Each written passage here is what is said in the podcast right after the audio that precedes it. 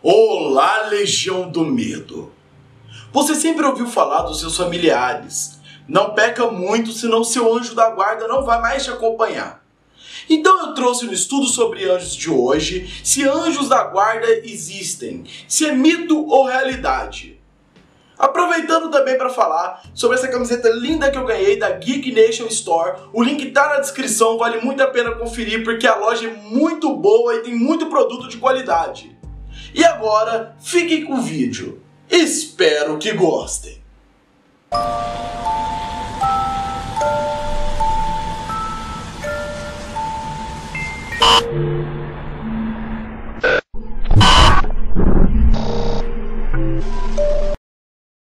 Tchau, vai com Deus e que seu anjo da guarda te proteja e te ilumine no caminho.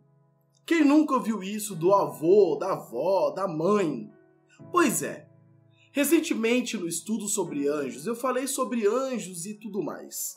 Mas o anjo da guarda é um anjo que todo mundo me perguntou: Ambu, ele existe ou não?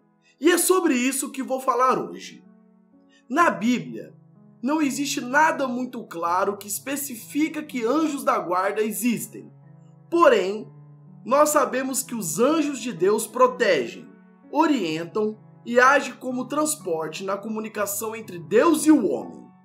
Mas como anjo da guarda, esse é um assunto que foi divulgado e falado através do homem. A palavra bíblica nunca disse isso.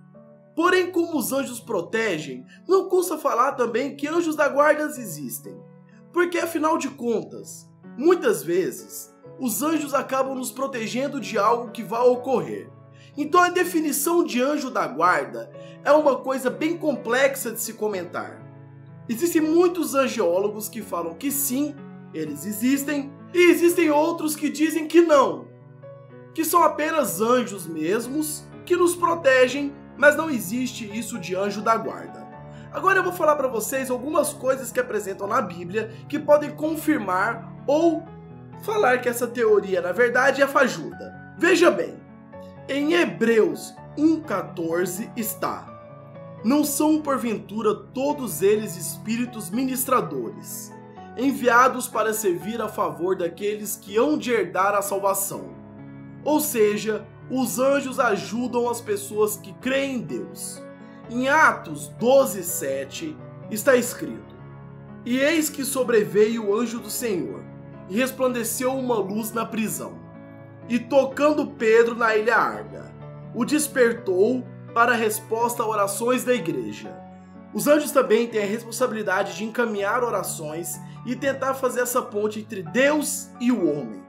Em Atos 27, 23 e 24 está escrito: porque esta mesma noite um anjo de Deus, de quem eu sou, a quem sirvo, esteve comigo, dizendo: Paulo, não temas, importa que seja apresentado a César. E eis que Deus te deu todo quanto navegam contigo.